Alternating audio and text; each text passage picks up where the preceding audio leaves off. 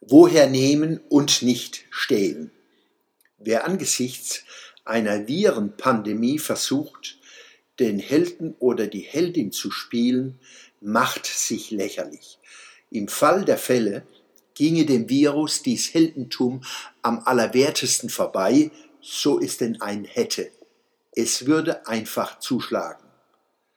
Das Ansteckungsrisiko zu mindern, schulde ich nicht nur mir selbst, sondern mehr noch denen, mit denen ich zu tun habe.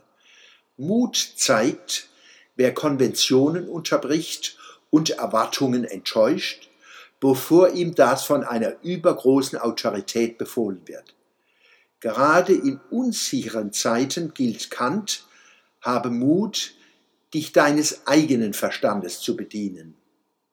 Ich sage, habe Mut, dich deines eigenen Mutes zu bedienen. Fürchte dich nicht vor jenen, die dir Ängstlichkeit vorwerfen könnten. Anders ausgedrückt, habe den Mut, als feige zu erscheinen. Die zur Schau gestellte Sorglosigkeit jener Helden hält so lange, bis ihnen das um Gottes Willen Ereignis unter die eigene Haut fährt.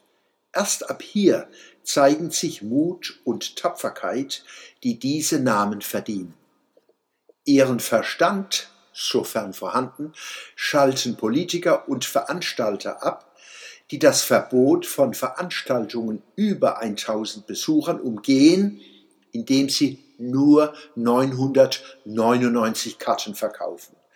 Dahinter steckt die psychische Reife eines kleinen Kindes, das die Hände vor die Augen hält um damit die Welt zum Verschwinden zu bringen. Oder jenes Schelms, der kraftvoll mit dem Hammer ausholt, um den Nagel zu treffen, seinen eigenen Daumennagel nämlich, und sich darüber freut, wie sehr er die anderen gefuppt hat. Allerorten werden klare Ansagen gefordert. Selbst jene süddeutsche Zeitung, die sich seit Jahren nicht genug hervortun kann, Grenzen für obsolet und den Nationalstaat für böse zu halten, titelt plötzlich Jetzt ist ein starker Staat gefragt. Aha, welcher starke Staat?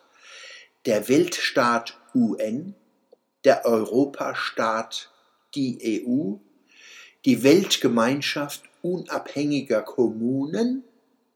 Gell, jetzt müssen auch Sie lachen. Ganz offenkundig ist der Nationalstaat gemeint. Nur, woher nehmen und nicht stehlen, hätte meine Oma gefragt. Woher nehmen, wenn man den Nationalstaat über Jahre dämonisiert und längst abgeschafft hat, zugunsten einer grenzenlosen Weltgesellschaft? Es wäre ein Beitrag zur Versöhnung in diesem Lande, wenn die Verächter der Nation sich dazu herablassen könnten, sich bei jenen zu entschuldigen, die Fragen kollektiven demokratischen Steuerungsvermögens sehr viel realistischer einschätzen als sie selbst und dafür als rechtspopulistisch und Schlimmeres verteufelt werden. Ich bin gerne bereit, solche Entschuldigungen entgegenzunehmen und weiterzuleiten.